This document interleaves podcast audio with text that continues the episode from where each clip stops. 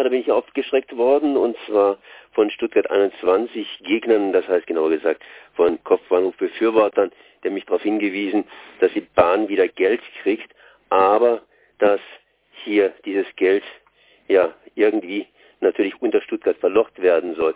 So zumindest die S21 Gegner. Genauer gesagt, es soll hier gespart werden an Personalkosten, habe ich gedacht. Da rufe ich gleich mal die Gewerkschaft an, und zwar die Eisenbahn- und Verkehrsgewerkschaft. Und am Apparat habe ich hier Uwe Reitz.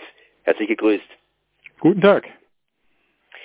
Um was geht es jetzt eigentlich? Das heißt, äh, die Bahn, habe ich das richtig verstanden, will tatsächlich Personalkosten einsparen und kriegt dann Geld vom Bunde. Ja, es ist eigentlich eher umgekehrt. Also die Bahn, die Deutsche Bahn ist ja in den Krisenzeiten weiterhin gefahren, hat einen Großteil ihres Betriebs aufrechterhalten, weil der Eigentümer, der Bund, das so wollte. Und das hat natürlich enorme Kosten verursacht, die jetzt irgendwie gedeckt werden müssen. Und äh, deshalb hat man sich an den Eigentümer gewandt und hat gesagt, das, was jetzt an Defizit entstanden ist, muss getragen werden.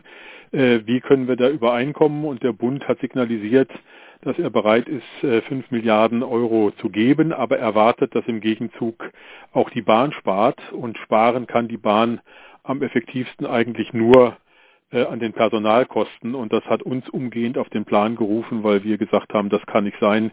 Äh, die Mitarbeiter haben gerade in Corona-Zeiten Außergewöhnliches geleistet, haben sich persönlich in Anführungszeichen in Gefahr begeben, um die Züge zu fahren äh, und sollen dann äh, mit Arbeitsplatzverlust bedroht werden. Das kann nicht sein, wenn der Bund will, dass die Züge auch in schwierigen Zeiten fahren, was richtig ist, weil Mobilität gewährleistet bleiben muss, dann muss er dafür auch bezahlen und das kann nicht auf Kosten der Mitarbeiter und deren Arbeitsplätze gehen. Jetzt habe ich gelesen, dass diese Forderung beziehungsweise die Verluste hier zu hoch eingetragen sind. Sind eigentlich die Verluste der Bahn in etwa so richtig Ihrer Meinung nach oder ist es tatsächlich hier übertrieben worden?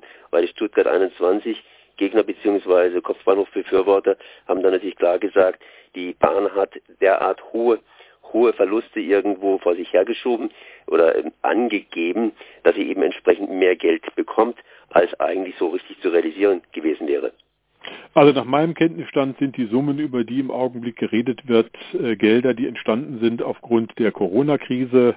Äh, äh, und insofern äh, sollte man das äh, differenziert betrachten. Was tatsächlich am Ende an Fehlbeträgen, in Anführungszeichen, wenn man das so bezeichnen darf, äh, auflaufen wird, kann man im Augenblick sicherlich noch nicht endgültig beziffern, weil man gucken muss, wie sich das Ganze weiterentwickelt. die Menschen fangen ja jetzt so langsam wieder an, Zug zu fahren, sich auf der Schiene äh, zu bewegen.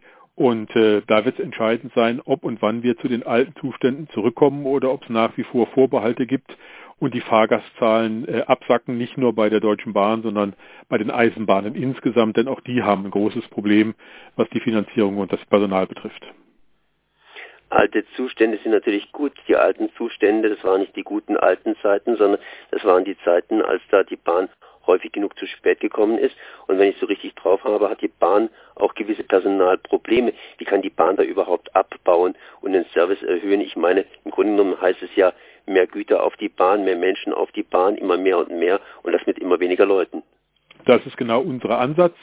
Äh, indem wir kritisieren, dass es auch in der Vergangenheit schon große Personalengpässe gab. Die Bahn ist im Moment dabei, äh, kräftig einzustellen, um da ein bisschen gegenzusteuern. Und wenn man einen guten Service äh, bieten will, wenn man Leistungen für die Fahrgäste bereithalten möchte, dann geht das nur mit den Mitarbeitern und nicht ohne. Deshalb ist das Einsparen von Mitarbeitern der völlig falsche Weg. Und wenn der Bund erwartet, dass man im Gegenzug dafür, dass er Geld gibt, Mitarbeiter abbaut, dann ist er da auf dem völligen Holzweg. Das geht überhaupt nicht nicht. Ja, und genauso müssen die Investitionen in die Schiene, die wir ja vor der Corona-Krise äh, diskutiert haben und wo es Zusagen gibt, äh, die Infrastruktur in Ordnung zu bringen, die müssen nach wie vor eingehalten werden. Die Bahn ist ein äh, systemrelevanter Verkehrsträger. Die Bahn ist ein umweltfreundlicher Verkehrsträger. Das ist das, was wir Menschen wollen und da muss sie unterstützt werden. Gab es da irgendwo, da gibt es da konkrete Überlegungen, wo eingespart werden soll oder eingespart werden könnte, beziehungsweise im Grunde genommen müsste das ja durch Umbesetzung erregelbar sein, da ich, wie ich ja vorhin schon erwähnt habe, eigentlich, eigentlich geplant ist, äh, ja, den Schienenverkehr irgendwie auszuweiten. Also für uns gibt es keine Personaleinsparung. Für uns wäre ein solcher Weg völlig undenkbar. Wir sind im Augenblick dabei, ein Bündnis für die Bahn zu schmieden, wo wir mit dem Eigentümer, mit den Gewerkschaften, gibt ja mehrere, äh, die in ein Boot holen wollen, den Konzernbetriebsrat dazu, alle, die was im Bereich der Bahn zu sagen haben, um Vereinbarungen zu treffen, die einen Personalabbau verhindern und deutlich machen, dass es nur mit den Mitarbeitern geht und nicht ohne sie. Das ist unser Ziel. Jetzt das Messer an die äh, Mitarbeiter anzusetzen und Personal einzusparen, ist Quatsch. Was heißt es, andere Gewerkschaften gibt es auch? Meinen Sie da die Lokomotivführer zum Beispiel? Wir meinen da die Lokomotivführer, genau. Die GDL ist ja auch eine, eine Bahngewerkschaft und wenn wir ein Bündnis für die Bahn schmieden wollen, äh, dann haben wir natürlich alle Mitarbeiter im Blick äh, und insofern wäre uns daran gelegen, dass auch die GDL äh, an diesem Bündnis teilnimmt. Da werden bereits erste Gespräche geführt und da warten wir mal ganz gespannt ab, was dabei rauskommt. Ja, dann danke ich mal für das Gespräch. Das heißt, Sie sind ja wie soll ich es ausdrücken, logischerweise gegen Personalabbau bei der Bahn und vor allen Dingen, dass es keine Einsparungen gibt bei den Personalkosten, erst die Helden und dann, naja. Ich danke auf jeden Fall genau. für das Gespräch. Das war Uwe Reitz von der Gewerkschaft IVG, das heißt äh, Eisenbahner- und Verkehrsgewerkschaft. Merci. Ich bedanke mich. Wiederhören.